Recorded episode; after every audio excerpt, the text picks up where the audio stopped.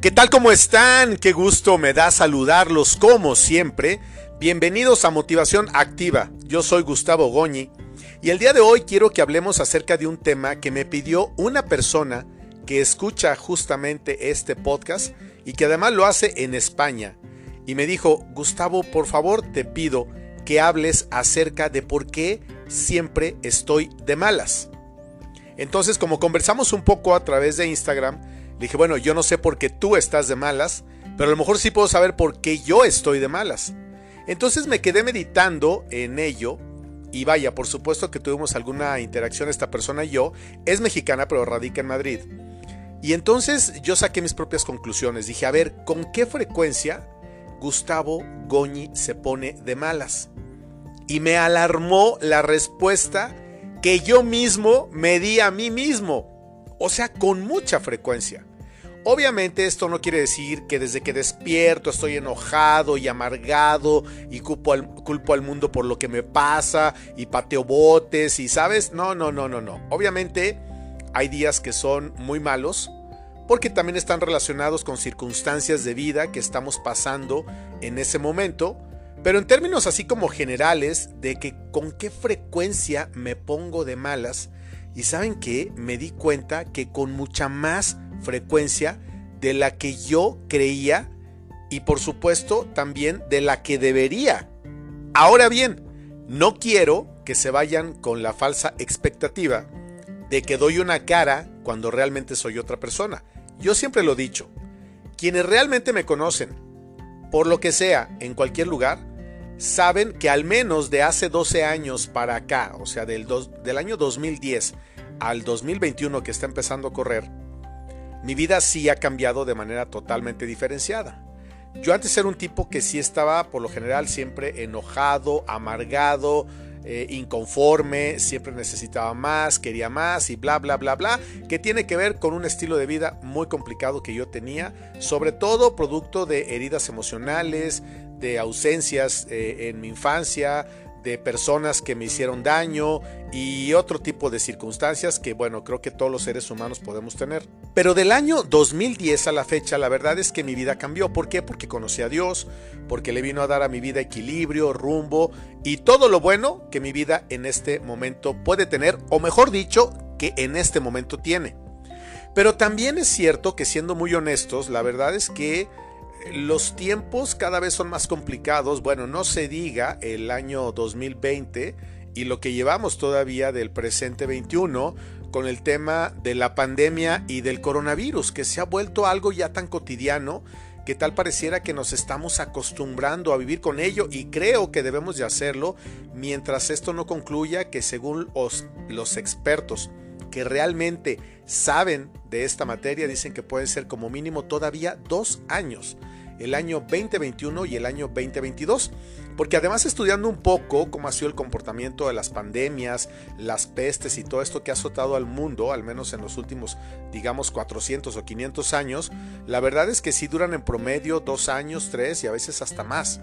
Obviamente la ciencia ha avanzado mucho, hay una vacuna que, vaya, se hizo con mucha prisa, eh, quiero pensar y entender que hay demasiado talento en el mundo que Dios ha otorgado en favor de científicos de diferentes naciones que llegaron a crear una vacuna efectiva, no además con las experiencias que existen de los virus pasados. Pero, pero el tema ahorita es que con este tema de la pandemia, del encierro, de la falta de trabajo, de cómo los ingresos han bajado, cómo todas las empresas grandes, medianas, pequeñas se han visto afectados, la gran mayoría, el 90% de las empresas del mundo se han visto afectadas, el Producto Interno Bruto ha caído de una manera muy importante, el 2021 vamos a empezar a notar todavía cómo el impacto va a empezar a notarse todavía un poco más, porque quizás en un principio nos tomó tan de sorpresa, tan de manera novedosa, que como que el propio mundo financiero, las bolsas y todo, como que no sabían cómo reaccionar.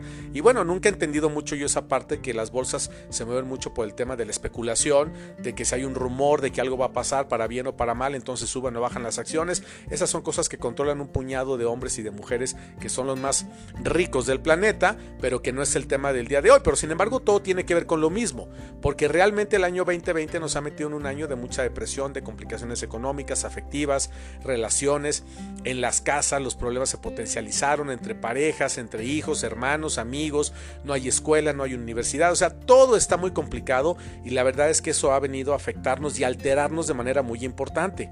Lo que en un principio podía ser un poco una novedad de que no vamos a la escuela, de que no vamos a trabajar, de que trabajo desde casa, de que me levanto a la hora que quiero y no sé qué, la verdad conforme fueron pasando los meses y ahorita pues ya brincamos de un año a otro y vemos que seguimos más o menos en lo mismo, a pesar de que ya hay algunas vacunas que están empezando a circular por el mundo, pues la verdad las cosas es que seguimos teniendo pues días muy malos. Entonces, a lo mejor alguien ahora en todo este tiempo de la pandemia, que es lo que tenemos más fresco y que seguimos viviendo, pues podría decir, bueno, es que yo me pongo de malas porque me desespero, porque ya quiero que las cosas vuelvan a la normalidad, porque quiero ver a mis amigos, quiero salir, quiero viajar, quiero que mi empresa mejore, mis recursos, en fin, qué sé yo. Yo mismo en lo personal, Gustavo Goñi dejó de dar conferencias y todo, que era, digamos, una las actividades principales que yo venía desarrollando desde hace varios años.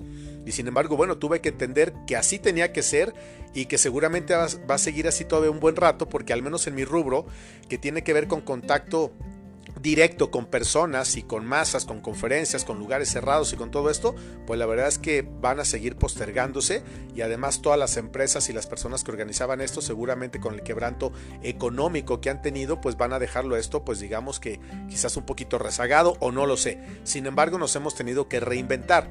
Entonces, cuando empecé a hacer memoria acerca de qué tan fácil era que yo me pusiera de malas, me alarmé porque me di cuenta que es bien sencillo que yo me ponga de malas. Y lo primero es porque soy muy desesperado. Yo todo lo quiero para ya en este momento. Si de pronto yo veo algo que me gusta en alguna red social o que lo subió una persona o que lo vi en Amazon o en alguna de estas cuentas, de manera inmediata lo quiero y empiezo a buscar y que los tiempos y no porque hasta dentro de una semana, por qué no ahorita, ¿sabes? O sea, por qué no en 15 minutos y etcétera, etcétera. Entonces, eso aplica con todo. Con el tema, por ejemplo, de la salud quebrantada a mi madre, yo quisiera que el, el medicamento y que los doctores y que todo funcionara de manera inmediata, pero de pronto pues tengo que entender que son 88 años con los que está cargando. Entonces, ¿sabes? Es como que tienes que irte ubicando en cuál es la posición o el rol que estás jugando en este momento para que entendamos que pues la gran mayoría de las cosas no dependen de nosotros.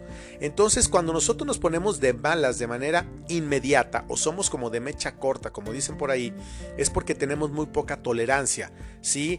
Al tiempo, a la espera, a la distancia, que las cosas no salgan como yo quiero, a cómo actúan las demás personas, al clima, a la comida, al dinero, al amor, a la amistad, etcétera, etcétera. Entonces nos abrumamos tanto que cualquier cosa puede ser un motivo para que nos enojemos. Que se te caiga un cubierto en la cocina, que se te apague el boiler, que no encuentres la gasolinera abierta, que el coche no encienda, que en tu casa suceda algo, que te digan algo que no esperabas, cosas pequeñas que las conviertes en mayores y un sinfín de cosas que también te llevan a pensar ¿Por qué te pones de esa forma de una manera tan pronta? Si dejamos fuera el tema de la pandemia, que es muy lógico que todos andemos ahorita un poco o un mucho alterados, bueno, tenemos que analizar varias cosas. Creo que la primera sería la forma en la que estamos durmiendo.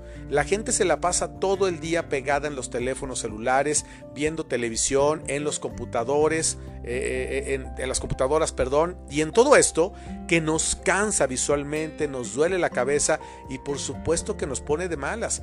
Hace 30 o 40 años que no había nada de esto, la verdad es que era muy raro que alguien tuviera dolor de cabeza. Y ahorita todo el mundo trae dolor de cabeza por los audífonos que traes todo el tiempo música o trabajando, lo que sea. Y además porque nuestros ojos están solamente viendo colores y un montón de cosas que por supuesto que nos afectan. Entonces andamos irritados y cualquier cosa nos molesta. Otra cosa es que no estamos comiendo de la manera adecuada. Una cosa es que comamos y otra muy distinta es que nos alimentemos de la manera correcta. Y lo estoy diciendo y me estoy mordiendo la lengua porque soy una persona que no pone tanto cuidado en su alimentación. Soy muy fritanguero, muy de papitas, muy de chetos, de gansitos, ya sabes que el refresquito chiquito y que el dulce de leche y que no sé cuántas cosas más que se dan mucho aquí en México. Entonces, obviamente esto pues no me está nutriendo de la manera correcta. Y luego todavía me pregunto que por qué subí un kilo o dos o cinco ahora en la época de Navidad, igual que tú y que todas las personas. Entonces me pone de malas que no me quede mi ropa o que me siente, se me vea una panza demasiado prominente como si fuera Buda, lo digo con todo respeto, y etcétera, etcétera. Entonces, obviamente hay ciertas cosas que yo podría controlar, controlar para que no me pusiera yo de malas. Entonces, ¿cómo estás durmiendo? Cómo estás comiendo y otra que es muy importante es cómo estás pensando. Esto lo hemos hablado con mucha frecuencia y lo vamos a seguir haciendo. La forma en la que nosotros estamos estructurando nuestros pensamientos está fincada en nuestras emociones y en nuestros sentimientos. Pero aquí hay una rebatinga de qué es primero el pensamiento, el sentimiento o, o la emoción. Y sabes, hay, hay una lógica que dice que primero piensas, luego sientes y luego transformas en un sentimiento. Pero es también como tratar de descubrir qué fue primero, el huevo o la gallina. A mí cuando me lo preguntan digo, no, yo no entro en, en, ese tipo de debates. Para mí primero fue Dios. Entonces, si Él quiso crear primero el huevo para que naciera la gallina o la gallina y pusiera el huevo, es algo que no me, no me quita el sueño. Entonces con lo otro tampoco, aunque sí debemos de ser conscientes que nosotros somos responsables de lo que estamos pensando, como lo estamos pensando, porque en base a eso es como vamos a ir desarrollando nuestro día a día. Entonces, si tenemos problemas sin resolver, si estamos enojados con la vida, si tenemos broncas económicas y mil cosas más a las que los seres humanos en todos los rincones del planeta nos tenemos que enfrentar, obviamente son cosas que nos quitan la calma y cuando la calma se va, lo que llega es la desesperación, el enojo, nos irritamos por cualquier cosa y entonces terminamos por explotar y generalmente lo hacemos con la gente que más queremos y con la que no queremos, pues ya para qué te cuento, les va más que peor, ¿no? Afortunadamente somos muy machitos o muy bravitos para hablar de lejos, pero de frente difícilmente sostenemos lo que decimos, aunque hay gente que lo hace, pero sintiendo que, que, es que yo no tengo pelos en la lengua. No, también hay que ser prudentes. Vamos a hablar de eso en el próximo podcast, del tema de la prudencia en los labios. Entonces, si tú te pones de, de malas de manera inmediata, es porque algo no está funcionando en ti. Revisa estas tres cosas. ¿Cómo estás durmiendo? ¿Qué estás consumiendo de alimentos? ¿Y qué es lo que estás pensando? Lo de la pandemia es algo que no tenemos el control, pero que sí tenemos que cuidarnos, hacer lo que nos dicen para que más rápido podamos salir de esto y entonces tengamos una carga menos o una carga adicional a lo que normalmente tenemos, cualquiera que sea la edad. De un niño, pues es divertirse, jugar y comer las verduras y las frutas.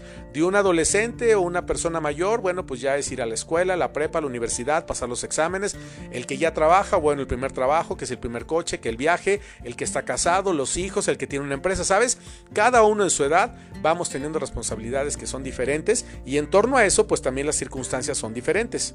Entonces, si tú, al igual que yo, de pronto detectas que te pones de malas de manera muy pronta y fácil, es porque algo definitivamente no está funcionando bien, algo no estamos haciendo bien y sobre todo que también nos estamos enganchando en algo de la manera equivocada o con las personas que no son las correctas o las adecuadas para nosotros y aplica para todo en el tema de familia, amigos y todo. No quiere decir que nos tengamos que aislar y meter en una burbuja porque tenemos que convivir. Dios nos ha creado para que así sea, pero sí debemos de tener mucho cuidado y ser selectivos con qué tipo de personas quiero estar yo relacionado. Si estoy con amigos que me irritan y que me molestan y que me empujan a hacer cosas que no quiero y que van en contra de mí, que después me arrepiento y me causan malestar, entonces debo de buscar otro tipo de amistades. Y no es necesario tener a cientos de amigos, puedes tener uno, dos o tres, o sabes que el mejor, el mejor amigo sin duda alguna es Dios, después serán los libros, el deporte y que tú trabajes para ti, para tu mente y para tu espíritu. Y entonces el universo que lo controla y lo, lo ordena Dios va a acercarte a las personas, las circunstancias, los proyectos y todo lo que tú necesitas. Como siempre yo lo digo, si nosotros ponemos a Dios en el centro de nuestras vidas, todo va empezar a cobrar sentido. No es un tema de magia, no es un tema de motivación, es una promesa que él hizo antes de irse y nosotros tenemos al alcance de nuestra mano, a través de nuestra mente y nuestro corazón, el conectarnos de manera permanente con Dios. Todo lo que tú le pidas con fe, Él te lo va a conceder siempre y cuando sea para tu bien o estés ya listo para manejar lo que le estamos pidiendo. Dejemos de pedir cosas superfluas y centrémonos en, centrémonos en lo que es verdaderamente importante. Paz y bien para todos ustedes siempre.